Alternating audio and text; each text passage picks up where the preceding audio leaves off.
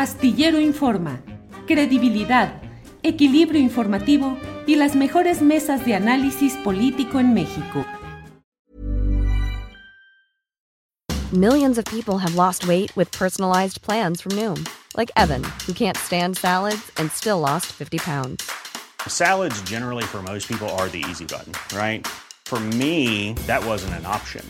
I never really was a salad guy. That's just not who I am. But Noom worked for me. Get your personalized plan today at Noom.com. Real Noom user compensated to provide their story. In four weeks, the typical Noom user can expect to lose one to two pounds per week. Individual results may vary. Hiring for your small business? If you're not looking for professionals on LinkedIn, you're looking in the wrong place. That's like looking for your car keys in a fish tank.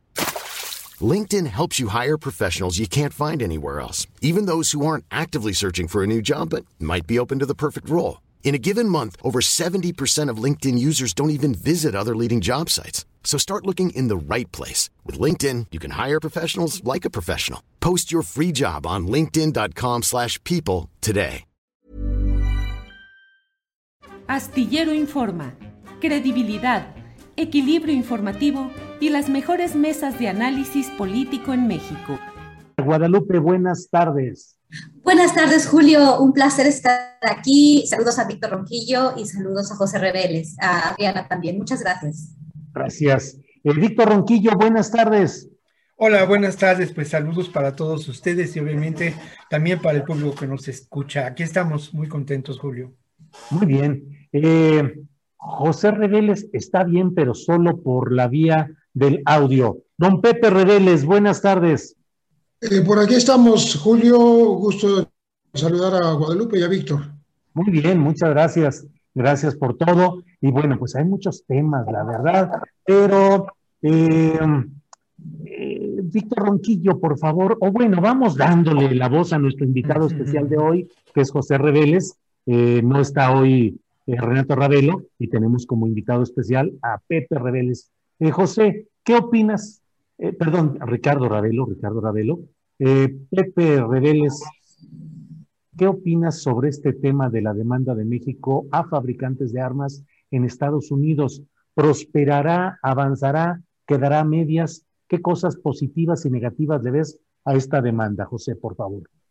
Mira, me parece que es una demanda histórica por parte de los gobiernos mexicanos que siempre han dicho a, a la acusación de Estados Unidos de que nosotros permitimos que lleguen allá las drogas eh, y los migrantes, siempre ha dicho, bueno, ustedes permiten que entren las armas a México, ¿no? Y, que regrese el dinero producto de actividades ilícitas de la delincuencia organizada. Entonces estamos hablando este, de, de este tipo de reclamos mutuos entre los gobiernos y que ahora se concretan en una demanda muy específica que puso el secretario de Relaciones Exteriores. Me parece que es correcta. Eh, creo que es hora de que se ponga el, el, acento en una demanda formal, ¿no? Y no nada más a nivel de declaracionitis, ¿no?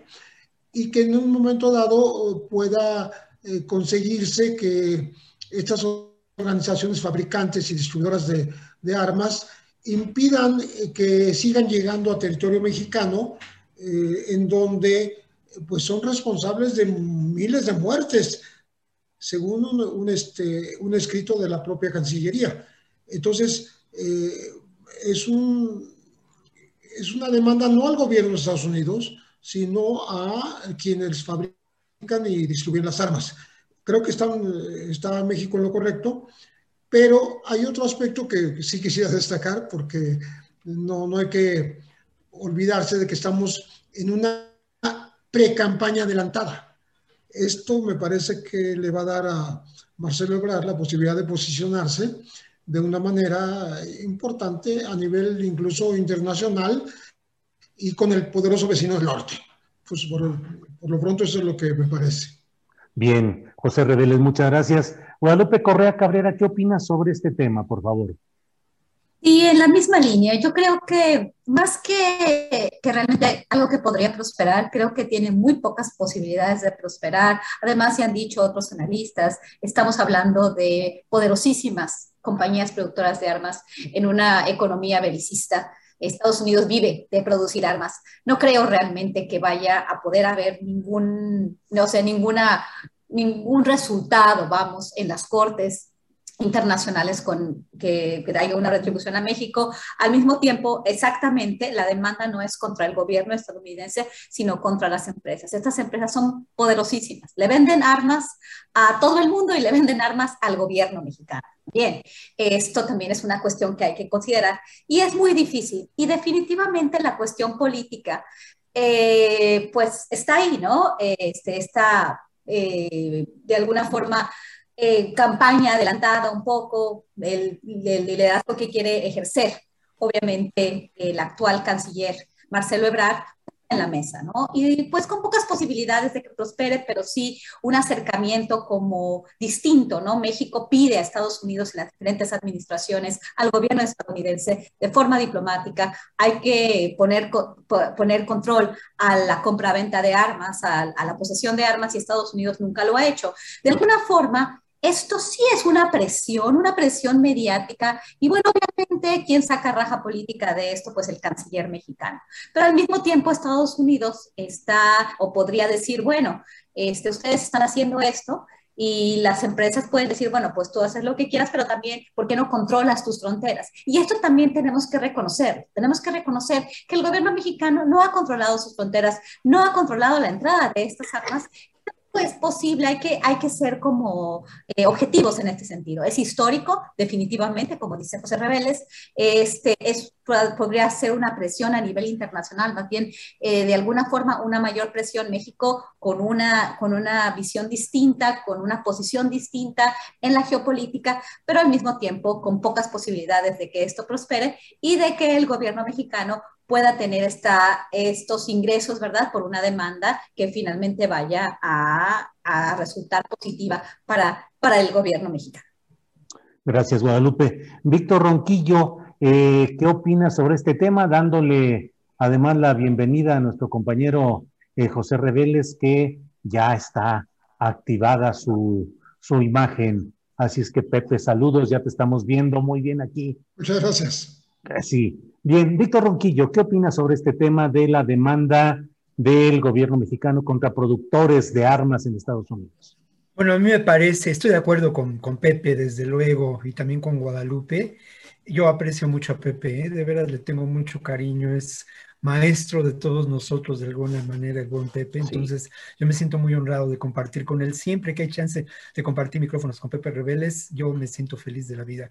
Entonces, bueno, yo, yo, yo sí creo que es una, una demanda histórica, pero habría que ver por qué es histórica, ¿no? A mí me parece que es histórica en términos de que tenemos que proponernos, y perdón por el optimismo acostumbrado de Víctor Ronquillo, pero hay que proponernos lo imposible. Precisamente de eso se trata, el pensamiento progresista, el pensamiento de izquierda. Y en ese sentido, me parece que esta demanda se preparó desde hace dos años, según nos dicen las autoridades, según nos dicen los funcionarios. Yo quiero creer que eso es así. Y creo que eso es muy importante porque sienta un precedente, pero un precedente también de lo que podemos hacer los países subordinados por la hegemonía, como dice Guadalupe, militarista de Estados Unidos que busca el control del territorio en función de lo que son eh, pues los estatutos y las leyes internacionales. Porque obviamente esto es parte de una estrategia, de un litigio que va más allá, primero, de nuestras fronteras y que establece una demanda en función de las afectaciones que nuestro país ha sufrido por lo que se dice en la demanda, y esto es muy importante destacarlo, ¿no? Se habla del el comercio ilícito, ¿no? Eh, de estas empresas negligentes, que eh, han causado un daño humano, humano y material a nuestro país. Entonces creo que es un primer paso y que además está en concordancia con esta estrategia que se ha seguido de dejar atrás la llamada guerra del narco. Ahora nos explicamos el porqué de muchas presiones al gobierno mexicano actual por parte de sectores ligados al complejo militar industrial en Estados Unidos y del mando y del Comando Norte y del Comando Sur. Todo esto forma parte de lo que ya se esperaba, ¿no? Puede ser que esta demanda quede en el olvido, pues sí, puede ser también que esta demanda sea trascendente y encuentre esa dimensión histórica en proporción de este, de este significado político, Julio. Bien, Víctor, muchas gracias.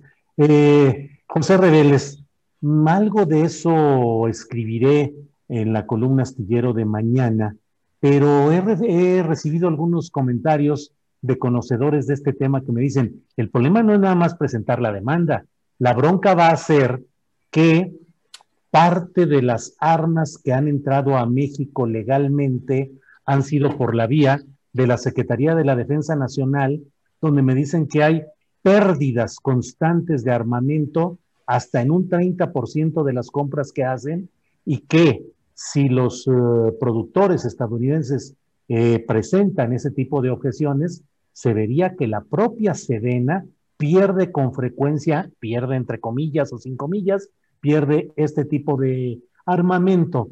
¿Qué hay sobre ese terreno de lo que es la Sedena y si sabes algo sobre esa pérdida de armamento, José?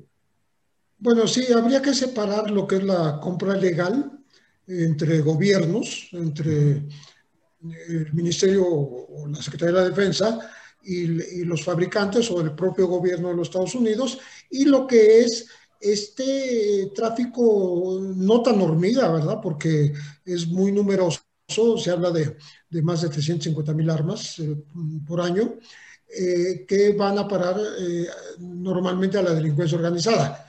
La delincuencia organizada es muy imaginativa, logra hacer pasar estas armas a través de fronteras porosas, ¿no? una, una enorme frontera que, que es muy eh, factible cruzarla sin mayor consecuencia, porque también hay que reconocer que las aduanas mexicanas de pronto no son lo más eficiente que uno pueda desear. Y en el caso de, la, de Sedena, eh, eh, se, le ha acusado de emplear incluso armamento que estaría destinado exclusivamente en, algunos eh, lugares de la República de la Geografía Mexicana, eh, con una supervisión de no, de no emplearlos como, como una fuerza letal sin control. Esto está en los convenios que se hacen no solo con Estados Unidos, sino también con Alemania. Alemania es quien ha acusado de que armas que no debían emplearse en ciertos estados se han estado empleando ahí, ¿no? Y eh, esta fuga eh, de, armas de la que hablas, que yo no tengo eh, los datos precisos de cuántas serían, este, pues sí, sí es grave, ¿no? Porque quiere decir que, que hay una, una negociación por debajo del agua de armas que llegaron de manera legal y que de pronto se, se pueden perder en, esta, en este descuido o en esta, no sé, sería una corrupción también de, de, las propias autoridades militares. yo tengo entendido que las armas que, que no están tan bien registradas, que provendrían de, de algunos conflictos armados, centroamericanos, por ejemplo, o de parte de Sudamérica, eh, son las que podrían estar en este contrabando, en esta, en esta situación irregular. Mm, las que están compradas oficialmente, eh, pues eh, estaría muy grave que aparecieran porque tienen números de serie, que aparecieran en alguna este, bodega de la delincuencia organizada, ¿no? Malavidas a través de las policías o a través de la Sedena, porque la Sedena es la que, la que administra los permisos de, de uso colectivo de las armas. Y en ocasiones no son propiamente de la Sedena o la Sedena las, las administra siendo de las policías estatales, ¿no? Eh, todo esto es, es bastante complicado y, bueno, eh, repito, no tengo la certeza de que haya ese, eh, esa fuga tan numerosa de, armas, pero sí sería muy grave, ¿no? Porque entonces habría un descuido por parte de la autoridad de armas que oficialmente fueron compradas por el gobierno.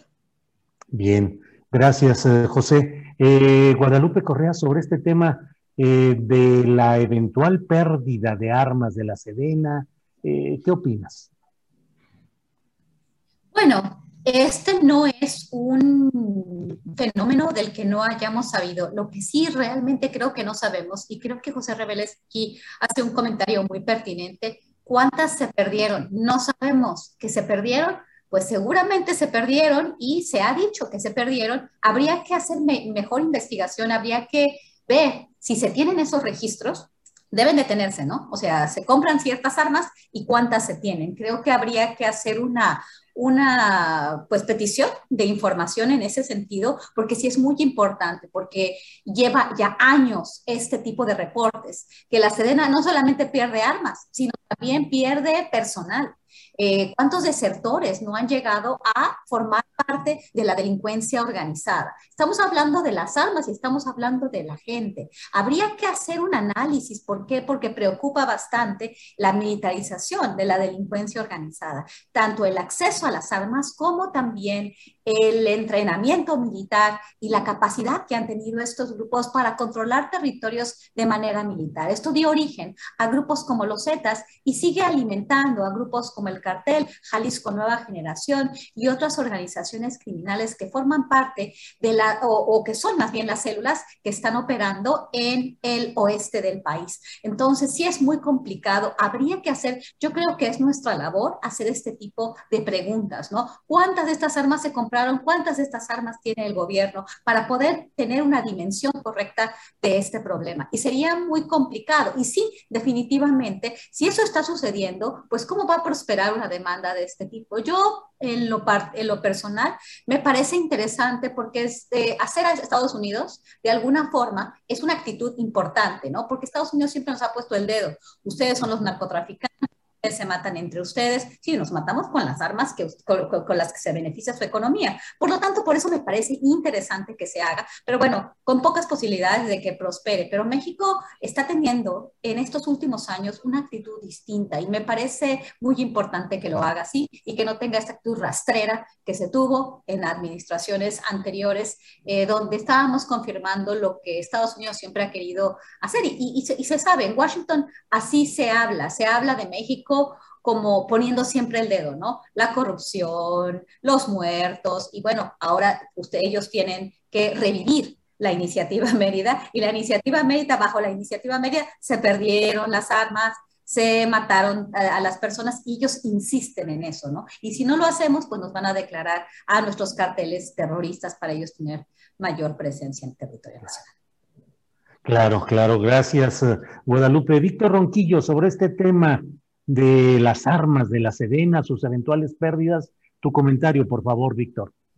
Bueno, lo primero que hay que señalar es que sin duda, y aquí lo hemos manifestado en distintas ocasiones, el ejército mexicano, las Fuerzas Armadas no están libres del proyecto, del modelo de corrupción, del quehacer político de eh, distintos gobiernos, ¿no? Formaron parte y forman parte del sistema, lo que quiere decir que eh, pues participaron y han participado y se ha documentado periodísticamente de la corrupción existente, ¿no? Entonces, el que eh, se hayan perdido armas, eso es eh, parte de un tramado muy, muy triste en donde las corporaciones policíacas, las Fuerzas Armadas han establecido nexos de complicidad con las fuerzas del crimen organizado.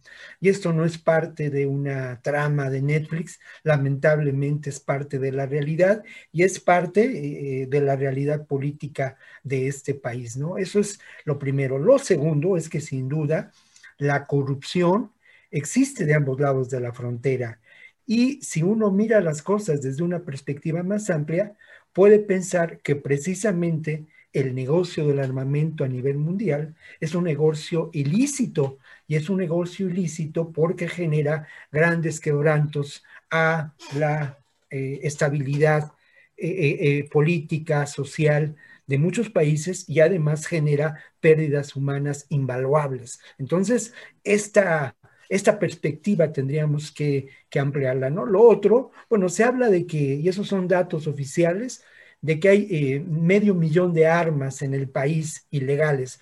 Nadie sabe en realidad cuántas armas existen de manera ilegal en el país, ni tampoco sabemos dónde están. Lo que sí es un hecho es que este abasto de armamento ha generado de alguna manera, por supuesto, con, con otras razones, claro, pues una, una catástrofe humanitaria en nuestro país, ¿no? Cientos de miles de personas asesinadas, eh, cientos de miles de personas desaparecidas, cientos de miles de personas desplazadas, un millón o millones de personas lastimadas y algo que es muy importante y que está en otro nivel, el eh, impacto que ya lo mencionábamos a las, a las eh, débiles instituciones democráticas de nuestro país. Por ello, por ello creo que esta, esta demanda es histórica y esta demanda, desde mi punto de vista, sí corresponde ¿no? a una ruptura total con la estrategia de la guerra del narco que se ha venido expresando. Y yo insisto mucho, ¿eh? y estoy de acuerdo con Guadalupe, son empresas eh, muy poderosas. Además, habría que mirar también este, este contexto o esta realidad de una manera distinta. Si bien es cierto que el armamentismo y la fábrica de armamento ha sido una de las bojías de la economía americana desde la etapa posterior a la Segunda Guerra Mundial, tenemos que dejar de hablar ya de empresas norteamericanas o son consorcios transnacionales que operan de acuerdo a sus eh, estrategias y en ocasiones en alianza con sectores claves en determinados países, ¿no? Entonces, eh, ampliemos la, perspectiva y miremos esto con mayor, con mayor complejidad. Estamos en una etapa de capitalismo global, de capitalismo de saqueo y el armamentismo para el control territorial y una guerra establecida en contra de los pobres es parte de, ese, de este contexto del capitalismo de nuestra época. Bien, gracias, Víctor, Víctor Ronquillo, muchas gracias. Eh, José Reveles, pues eh, el propio titular de la Unidad de Inteligencia Financiera, Santiago Nieto Castillo, dio cuenta de que presentaba pues más datos, unas evidencias más respecto al caso de Emilio Lozoya por Odebrecht y por tanta acto de corrupción que se realizó. Y bueno, pareciera que no sucede nada. ¿Qué pasa ahí, eh, Pepe Reveles? ¿Qué piensas que sucede con este acopio de datos, de evidencias y que no, no camina la, eh, la Fiscalía General de la República? Por favor, Pepe. Sí, ya parece que estamos en una especie de novela de entregas, ¿no? porque hace dos semanas aproximadamente se presentó la sexta denuncia y ahora ya tenemos la séptima. Bueno, no sé hasta qué número vamos a llegar, pero de alguna manera están relacionadas entre sí, porque finalmente eh, ya se había eh, predicho que iba a haber una demanda por unos 4.400 eh, millones de, pesos en contra de Emilio Lozoya por haber hecho uso indebido de recursos de Pemex para Odebrecht y para otras empresas, ¿no?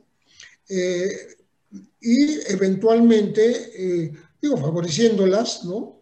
Este, a través de esta de refinerías como la de Estado de Hidalgo, con otras construcciones y, proyectos, para después utilizar el dinero que en contraparte habría entregado Odebrecht estos millones de dólares, eh, muy posiblemente utilizados en campañas eh, políticas en tiempos de, la candidatura de Enrique Peña Nieto.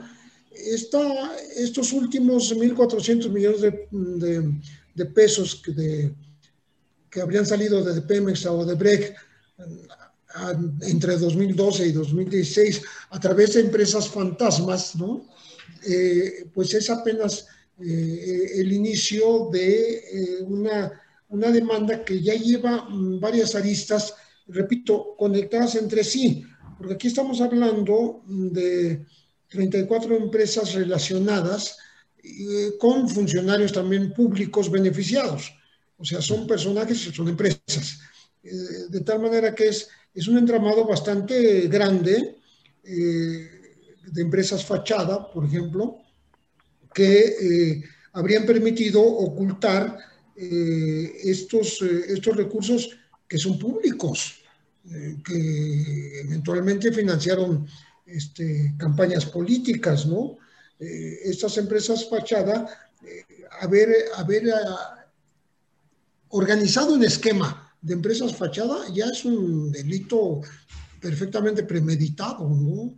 Por eso las acusaciones eh, eh, son por asociación delictuosa, por cohecho, por eh, lavado de dinero, ¿no? y, yo espero que ya lleguen a su fin las acusaciones, las investigaciones, para que esto deje de ser nada más un, un esquema de de un viejo funcionario de alto nivel con un brazalete y no en la cárcel, sino un brazalete que le impide moverse, incluso en la Ciudad de México, y una autoridad que no desarrolla velocidad, me parece a mí. Porque lo que dice la Unidad de Inteligencia Financiera, pues tiene que ser corroborado por la Fiscalía, supongo, ¿no? Y, y eso hace que haya lentitud, una lentitud que no se corresponde con las expectativas despertadas en la opinión pública. Gracias, eh, José Reveles. Eh, Guadalupe Correa Cabrera, ¿qué opinas sobre este tema? La lentitud de la fiscalía, el tuit de, de Santiago Nieto, que pareciera así indicar ya desesperación de que nomás no se camina, y el hecho de que Emilio Lozoya esté fuera de cualquier acción eh, más que este brazalete mencionado. En fin, por favor, Guadalupe. A mí, a mí me da exactamente el mismo sentir que, este tuit de Santiago Nieto, esta eh, absoluta sentir, a mí este sentir de, de desesperación. Me huele a impunidad en los más altos niveles. Es fétido el olor que todo esto me da. ¿Por qué? Porque Javier Coello Trejo, el abogado que fue, ahora ya no es, pero el que estuvo ahí, eh, su, su relación personal con el actual fiscal. De nuevo, el papel de la fiscalía. No solamente es lentitud. Creo que José Reveles nos explica muy bien de qué se trata estas nuevas acusaciones que simplemente añaden a la serie de saqueos, ¿no? saqueo, un saqueo histórico a la nación en un tiempo importantísimo, que es el tiempo que se estaba haciendo, se estaba consolidando la reforma energética. Esto es grandísimo. Y no solamente estamos hablando de Emilio Lozoya, hablamos de probadas eh, acusaciones, de alguna forma, claro que sí, a sus personajes más cercanos. Estoy hablando de Froilán Gracia Galicia, estoy hablando también de Enrique Sautrey, Arturo Enrique Sautrey, toda una serie de personajes corruptos, macabros, rateros. Esto, a eso estamos hablando, de impunidad absoluta en este país, avalada por la Fiscalía General de la República y su cabeza, el fiscal Gertz Manero. Porque a mí me huele a que esto pasó porque hubo una, un pacto, ¿verdad? Entre también, me, podría ser, no estoy segura, entre Coello Trejo y Gertz Manero por su amistad personal. ¿Y qué pasa? El señor no ha pisado la cárcel y esto es, esto es grandísimo. ¿Por qué se va a hacer un pacto a, una, a, un grupo que, que ha este, acabado con, con, una parte del país? Porque eso es, es, es, una, es una cuestión que es de los mexicanos. Es, es algo que, que no puedo explicar. Este, de nuevo, otra más de las, eh, de, las, eh, de las de las obras de la Fiscalía General de la República. Creo que es uno, uno de los puntos, uno, un, punto más uh, negro de este papel que tiene este fiscal, ¿no? Es, es impensable que Emilio Lozoya Austin no haya pisado la cárcel y que toda la serie de personajes que de los que hemos hablado, diferentes eh, periodistas de izquierda, de derecha, de la oposición y no, sigan como siempre libres y además que derrocharon eh, los recursos en cenas, en borracheras. Eh, habría, que, habría que volver a poner el dedo en gente como Froilán Gracia Galicia, como Arturo Enrique Sautra, habría que volver a poner estos nombres y esta gente debería de pagar por todas las fechorías que ha realizado en el juicio de México. Gracias, Guadalupe. Em, Víctor Ronquillo, ¿qué opinas sobre este tema de Lozoya, el virtualmente impune, solo con su eh, localizador electrónico? y esta eh, pues estos señalamientos de la unidad de inteligencia financiera de que ahí van más eh, datos para apuntalar la presunta culpabilidad de los Oya. ¿Qué opinas, Víctor Ronquillo? Mira, creo que aunque son poderes autónomos, sin duda, y se ha establecido esto de manera reiterada por parte de eh, Andrés Manuel López Obrador, creo que eh, hemos llegado a la época de eh, los grandes retos que enfrenta este gobierno de cara a lo que va a ser la votación en términos de la posible revocación del mandato y en términos también de lo que será la elección eh, a futuro, ¿no? El cambio del rostro político del país quizá. Este es un reto central porque tiene que ver con este discurso que un día sí y otro también López Obrador expresa de abatir la corrupción porque lo considera el principal mal de México, ¿no? Eh, y creo que aquí hay una tarea pendiente que lamentablemente ha quedado en manos de quien es víctima y un rehén de esta maquinaria, un rehén o una víctima, a lo mejor él pone las manos, ¿no? A lo mejor él se, se pone de pechito, como decimos en México, pero no hay duda de que este personaje, Jerez Manero, pues es rehén de esta maquinaria burocrática criminal que priva en la Fiscalía General de la República y en estos espacios de, el, mm, de la maquinaria y del sistema de la justicia en México. ¿No? Esto creo que es importante destacarlo. Ahora lo otro es que, ¿qué esperamos los mexicanos? ¿Qué es lo que quisiéramos ver eh, en relación al caso Lozoya? Lo que quisiéramos ver es lo prometido por López Obrador, en varias conferencias mañaneras cuando decía que era muy importante que se reconocieran los mecanismos de operación de esta red criminal instalada en un, en un estado corrupto.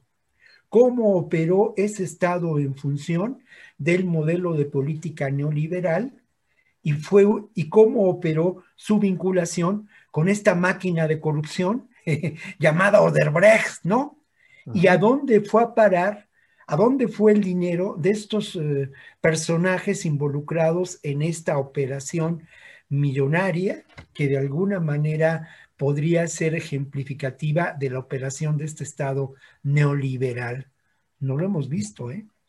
Hasta el momento, según la información que disponemos, Julio, pues solamente Jorge Lavalle, ¿no? Se encuentra detenido el que fue en su momento senador y que fue un operador político del PAN en el Senado importante, era el encargado de la administración del, del Senado, pero ¿qué ha pasado con los demás involucrados en este caso, no? ¿Qué ha pasado en términos de Anaya, de García Cabeza de Vaca, uno de los clientes de este programa, por cierto, ¿no? Pero ¿qué ha pasado? Ya, un día también igual, todas las semanas nos toca hablar de, del buen García Cabeza de Vaca, pero es que es un ejemplo, un ejemplo de la corrupción y, del, y de la criminalidad, en fin, pero, pero ¿qué ha pasado? Entonces creo que este gran reto está, está por resolverse y honestamente creo que significa mucho de una auténtica transformación de estos espacios, ¿no? De los sótanos del poder del sistema de procuración de justicia en nuestro país. Gracias, Víctor Ronquillo. Eh, José Reveles, em, hay mucho, se habla de la autonomía de la Fiscalía General de la República y de las fiscalías estatales, donde se ha reproducido el mismo esquema. Un caso de escándalo es el de Guanajuato. Pero, Pepe, aun cuando legalmente, en términos jurídicos estrictos, hay una autonomía de estas fiscalías, y en el caso de Gertz Manero, quien fue propuesto primero como titular de la Procuraduría General de la República, en, espera de que entrara el proceso de la fiscalía y de ahí pasó a ser fiscal, eh, me gustaría preguntarte, Pepe, ¿de verdad hay autonomía más allá de lo jurídico, más allá de la letra legal? ¿Realmente son autónomos los fiscales como Gertz Manero? Life is full of what ifs. Some awesome, like what if AI could fold your laundry? And some, well, less awesome, like what if you have unexpected medical costs? United Healthcare can help get you covered with Health Protector Guard fixed indemnity insurance plans. They supplement your primary plan to help you manage out of pocket costs. No deductibles, no enrollment periods, and especially no more what ifs. Visit uh1.com to find the Health Protector Guard plan for you. Hey, it's Ryan Reynolds, and I'm here with Keith, co star of my upcoming film, If, only in theaters, May 17th. Do you want to tell people the big news? Right, I'll do. Sign up now and you'll get unlimited for $15 a month in six months of Paramount Plus Essential Plan on us. Mintmobile.com slash switch. Upfront payment of $45 equivalent to $15 per month. Unlimited over 40 gigabytes per month. Face lower speeds. Videos at 480p. Active Mint customers by 531.24 get six months of Paramount Plus Essential Plan. Auto renews after six months. Offer ends May 31st, 2024. Separate Paramount Plus registration required. Terms and conditions apply if rated PG. Creo que en el nivel estatal no, no, se, no se da el caso tan claro como en el nivel federal. Creo que Gertz Manero ha hecho todo lo posible por eh, deslindarse exactamente de, esta, pues, eh, esta sospecha de dependencia como antes era la Procuraduría General de la República, haciendo cosas eh, que, que, no necesariamente coinciden con los deseos expresados, por ejemplo, en las mañaneras eh, por el presidente de la República. Es como si el presidente de la República instara a, a, una actuación más expedita y la Fiscalía se tomara sus tiempos, ¿no? Eh, en, en, muchos casos, ¿no? Porque eh, podría mencionar, para dar un ejemplo, eh, en este momento muy actual, porque la esposa de Israel Vallarta está atada eh, este, con cadenas afuera de la fiscalía solicitando una audiencia para que eh, aterrice lo que tanto se ha prometido en la presidencia, pues de ayudar a la liberación de, de Vallarta. Eh, hay una propuesta por parte del gobierno de un esquema de desvanecimiento de datos que no le da confianza a Israel, porque eh, le parece que eh, solo se refiere a una parte de su proceso y que le podría pasar lo que le ha pasado a otras uh, personas recluidas en cárceles de alta seguridad, que las liberan y en el momento en que están liberándolas, las están volviendo a reaprender o le están eh, volviendo a capturar para o fincarle otras, no fincarle otros delitos, para seguir otros procesos que están pendientes. Entonces, Caso del no Güero Palma, por ejemplo. Sí, no solo Entre el otros. Palma, uh -huh. le ha pasado a Curi Lion, le ha pasado a personas en el penal de Tepic también, en Nayarit, eh, a, mucha, a muchas personas que están en la cárcel que eh, los liberan y en ese momento los vuelven a capturar, ¿no? Claro. Entonces, hay una desconfianza natural después de 15 años de estar eh, en una prisión de alta seguridad sin sentencia, eh, hacia este tipo de ofrecimientos. Entonces pide algo que no deje lugar a dudas, o sea, un desvanecimiento eh, de datos no nada más, eh, este, no sería un 100% seguro, sería mejor eh, unas conclusiones no acusatorias, que es lo que está pidiendo Israel Vallarta a través de su familia y sus abogados, o de plano un desistimiento de la acción penal eso está en manos de una fiscalía, como estuvo en manos de una procuraduría. Yo me desisto de la acción penal y automáticamente no hay nada contra ti. ¿Sí? Pero no hay ese paso, no se ve que exista ni siquiera en el horizonte próximo que vaya a ocurrir. Y por tanto, eh, nos enfrentamos a una percepción de la opinión pública y una percepción mediática también de que se reproduce en la mañanera incluso aquel montaje eh, muy famoso de la aprehensión de Israel Vallarta y Florence Cáceres, eh, que le sirve al gobierno para demostrar cómo regímenes anteriores, gobiernos anteriores, cometían este tipo de, de tropelías eh, mayúsculas y hacían un show, ¿no?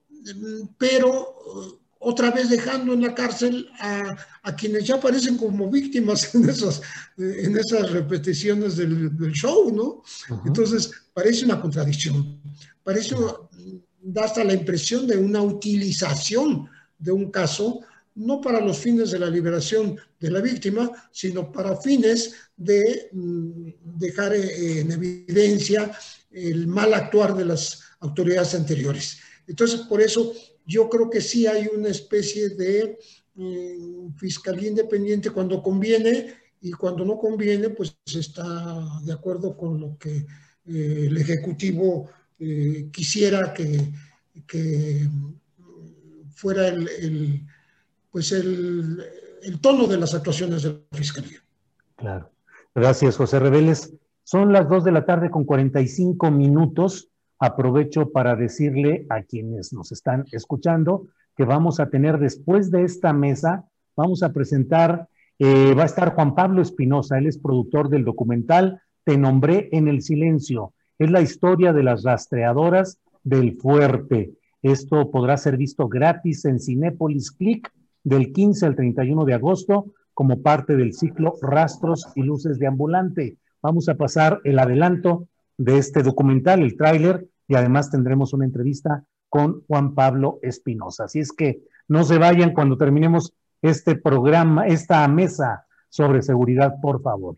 Y bueno, Guadalupe Correa Cabrera, eh, a reserva de lo que quieras agregar en este tema de la pregunta de si de verdad Gers Manero es autónomo en realidad o juega un juego político conforme a poderes dominantes actuales, eh, si quieres agregar algo a eso, pero también para ir agotando algunos asuntos que tenemos, eh, eh, creo que también podríamos comentar respecto a este tema de pues, las protestas por la cuestión del gas, en lo cual pues aparentemente es un tema no solo doméstico, sino de una índole menor, pero a veces esto puede desatar violencia y puede afectar, no sé si es una exageración, hasta el tema de la propia eh, seguridad pública a nivel nacional. En fin, eh, Guadalupe, por favor, tu opinión. Bueno, simplemente para terminar, creo que también ya hemos hablado bastante sobre, sobre el papel de la Fiscalía General de la República, eh, sobre si es autónomo o no. Pareciera ser que yo, no, yo no estaría segura que es totalmente autónomo o no. Creo que estoy de acuerdo con José Reveles en este sentido. Para algunas cosas es autónomo y para otras no. Y si es autónomo porque él también ah, hay un par de casos en los cuales pues realmente usa, la justicia o su posición para beneficiarse y eh, en cuestiones familiares pues él, él sí, él, él, no, es, no es lento para, para las cuestiones que tienen que ver con, con sus y sus fobias, ¿no? Principalmente sus fobias familiares. Entonces, para eso él, es, él no es una tortuga, es, es rapidísimo, ¿no? Y pone todo, pone a trabajar todo su, todo, toda su capacidad y su presencia, ¿no? Además, él este, no solamente ha servido a intereses que están en esta administración, él ha servido a muchos otros intereses. Hay que recordar su papel, ¿no? En, en el gobierno de Vicente Fox, en, en, en, diferentes, en diferentes partes, ¿no? Del, del gobierno mexicano y, y, del Congreso, él ha tenido, pues, un papel relevante, ¿no? Siempre desde el lado de las élites, ya habíamos hablado de esto. Bueno, este, bueno, sí, creo que una de las principales piedras en el zapato de la cuarta transformación es el papel de la Fiscalía General de la República. Y si el presidente quiere seguirle dando la independencia que, que tiene, ¿verdad? Esta, esta Fiscalía tortuga, esta Fiscalía que permite este, que, permite que no se cumpla la ley o que se cumpla de manera selectiva como lo ha hecho el fiscal, pues bueno, finalmente esto va a, a retribuir en el, en el fracaso Uh, de la cuarta transformación, yo lo creo, este, sin, sin, sin querer como magnificar o, o, o, poner esto fuera de contexto.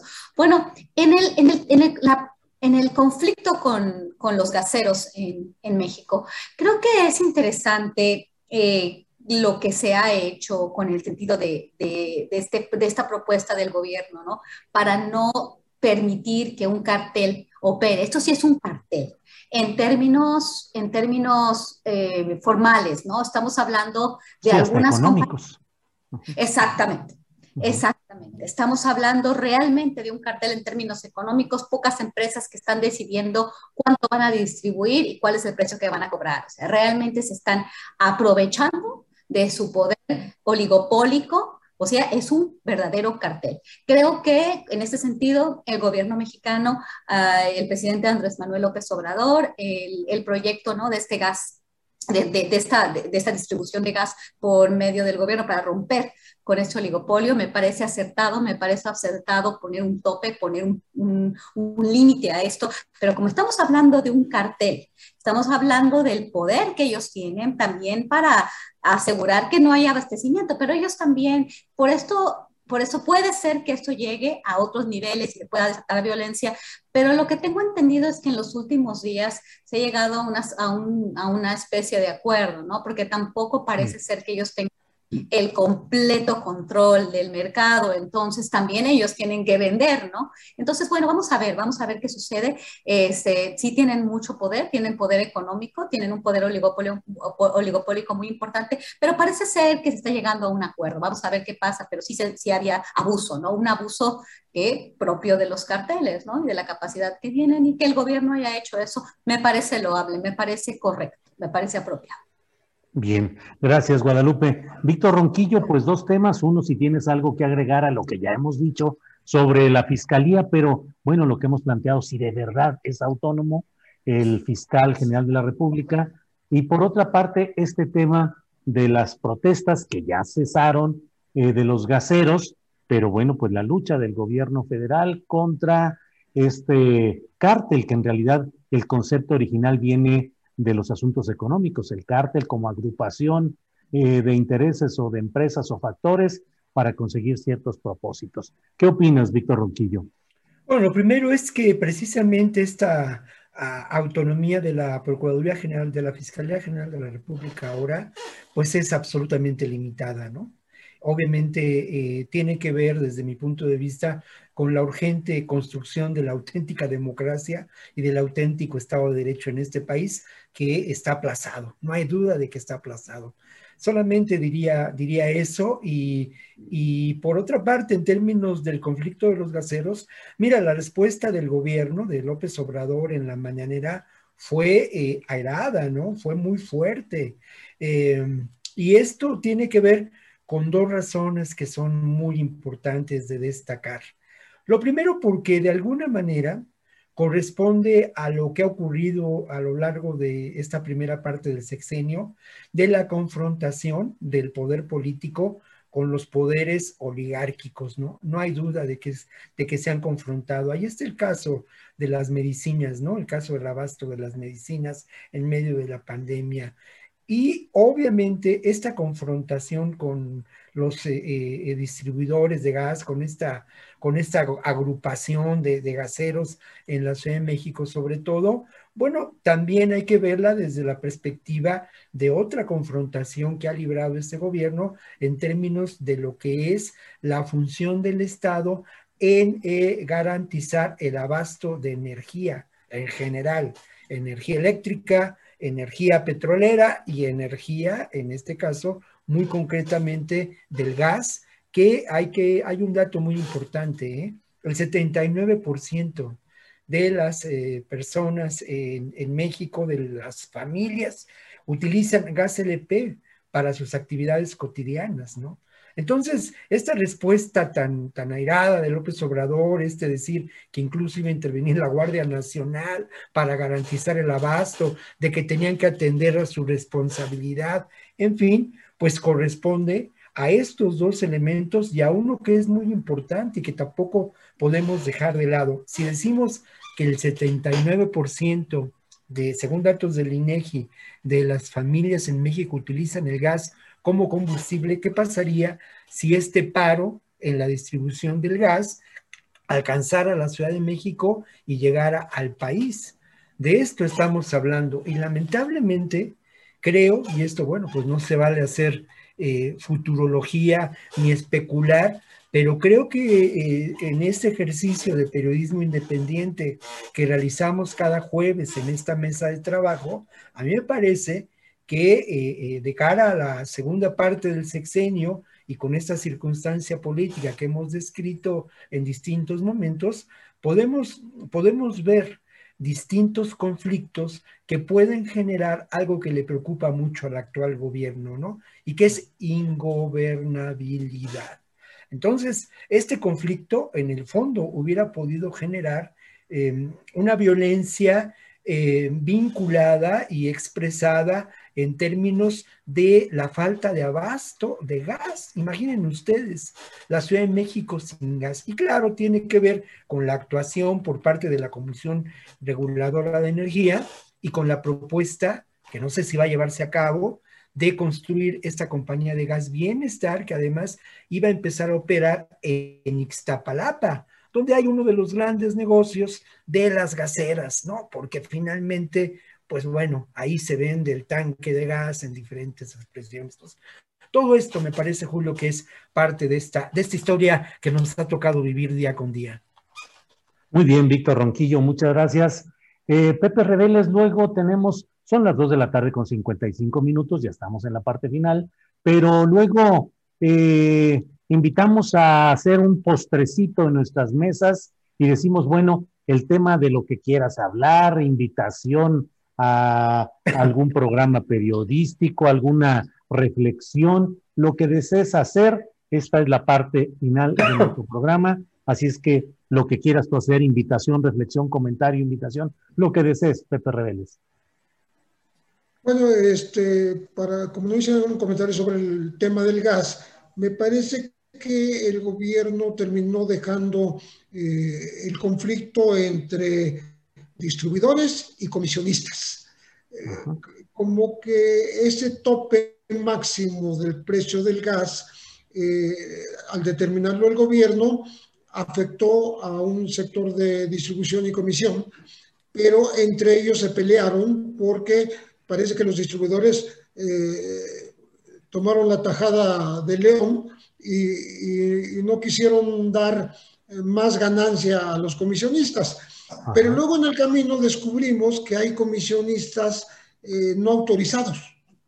Es decir, como si hubiera pipas y, camiones con cilindros de gas que no tienen permiso muy, digamos, muy legalizado en, cierta manera y que entonces ejercen presión eh, sobre eh, los distribuidores como amenazando, ¿no?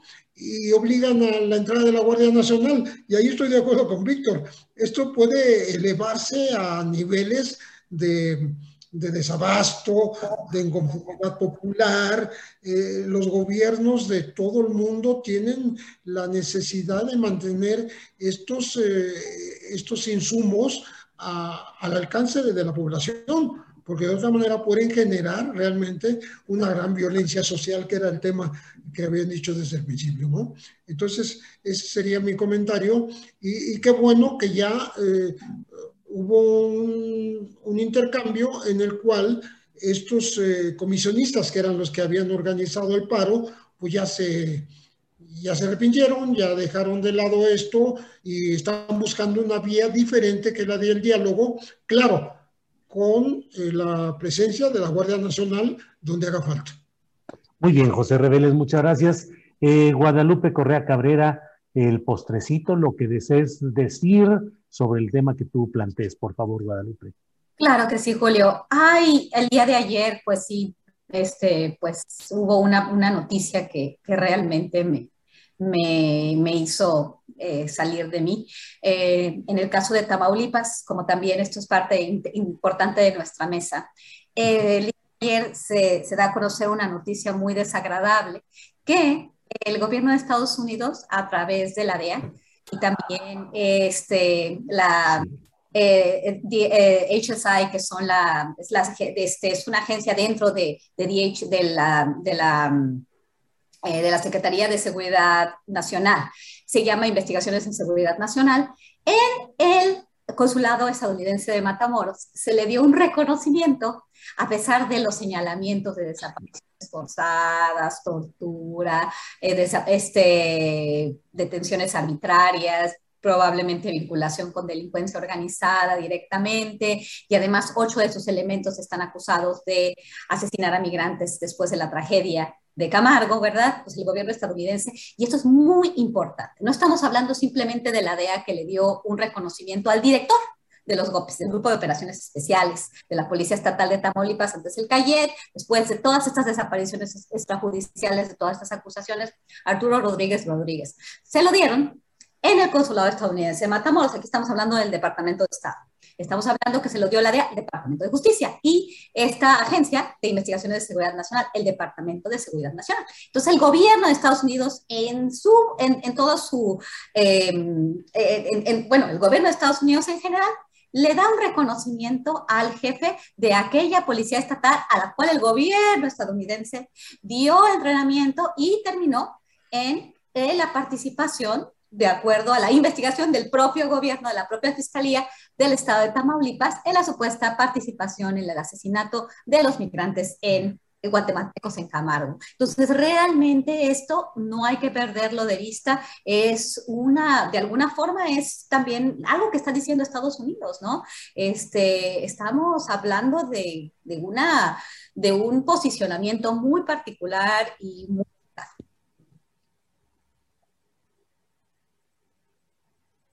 Sí, sí, gracias, Guadalupe. Eh, terminaste ya, ¿verdad? Sí, ya. es que no sé. Sí, gracias, Guadalupe, muy amable.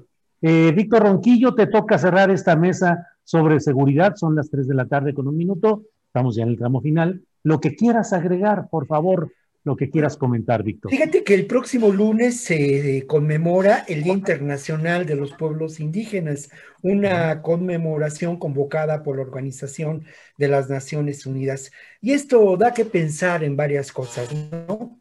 Lo primero es en la fuerza política que en distintos lugares de este país cobra el movimiento indígena, una fuerza que va más allá, que no hemos documentado del todo ni los periodistas ni la academia.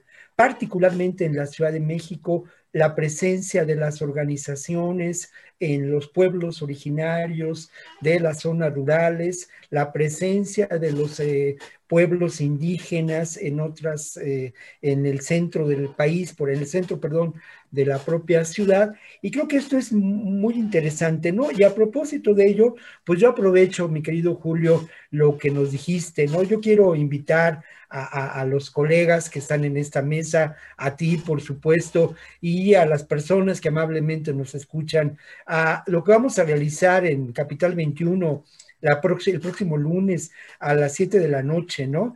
Que es eh, pues un trabajo absolutamente distinto de una televisión pública que busca una nueva identidad y en donde convocamos a quienes participan en estos movimientos, eh, en este movimiento de los pueblos indígenas, a reflexionar en torno a la realidad de eh, pues lo que puede considerarse la resistencia cultural y política que en México y, existe, ¿no? Entonces, a las 7 de la noche, ojalá que nos puedan acompañar, Julio, aprovechando lo que nos diste espacio para el comercial, hermano. No, ¿eh? no, no. Se vale, claro que sí, además, trabajos periodísticos importantes. Gracias, Víctor. Y bueno, pues por esta ocasión, gracias eh, en esta mesa de periodismo sobre seguridad. Gracias, Pepe Reveles. Buenas tardes. Muy agradecidos de tu presencia y tu participación hoy, Pepe. Muchas gracias a ustedes, gusto estar en esta mesa. Sí, señor, gracias. Guadalupe Correa, muchas gracias y buenas tardes. Muchas gracias, Julio. Un placer estar con José Reveles y con Víctor Ronquillo. Fue, como siempre, es un placer. Gracias. Víctor Ronquillo, muchas gracias y buenas tardes. Muchas gracias a ustedes y pues nos encontramos la semana entrante. Gracias. Así es, gracias a los tres. Para que te enteres del próximo noticiero, suscríbete y dale follow en Apple, Spotify, Amazon Music, Google o donde sea que escuches podcast. Te invitamos a visitar nuestra página julioastillero.com. Even when we're on a budget, we still deserve nice things. Quince is a place to scoop up stunning high-end goods for 50 to 80% less than similar brands. They have buttery soft cashmere sweaters starting at $50, luxurious Italian leather bags, and so much more. Plus, Quince only works with factories that use safe, ethical, and responsible manufacturing. Get the high-end goods you'll love without the high price tag with Quince. Go to quince.com/style for free shipping and 365-day returns. ¿No se merece tu familia lo mejor? Entonces, ¿por qué no los mejores huevos? Ahora, Egglands Best están disponibles en deliciosas opciones. Huevos clásicos, de gallina libre de jaula y orgánicos de Egglands, que ofrecen un sabor más delicioso y fresco de granja que le encantará a tu familia. En comparación con los huevos ordinarios, Egglands Best contiene la mejor nutrición como 6 veces más vitamina D, 10 veces más vitamina E y el doble de omega 3 y B12. Solo Egglands Best. Mejor sabor, mejor nutrición, mejores huevos. Visita egglandsbest.com para más información. Para que te enteres del próximo noticiero, suscríbete y dale follow en Apple, Spotify, Amazon Music, Google o donde sea que escuches podcast. Te invitamos a visitar nuestra página julioastillero.com.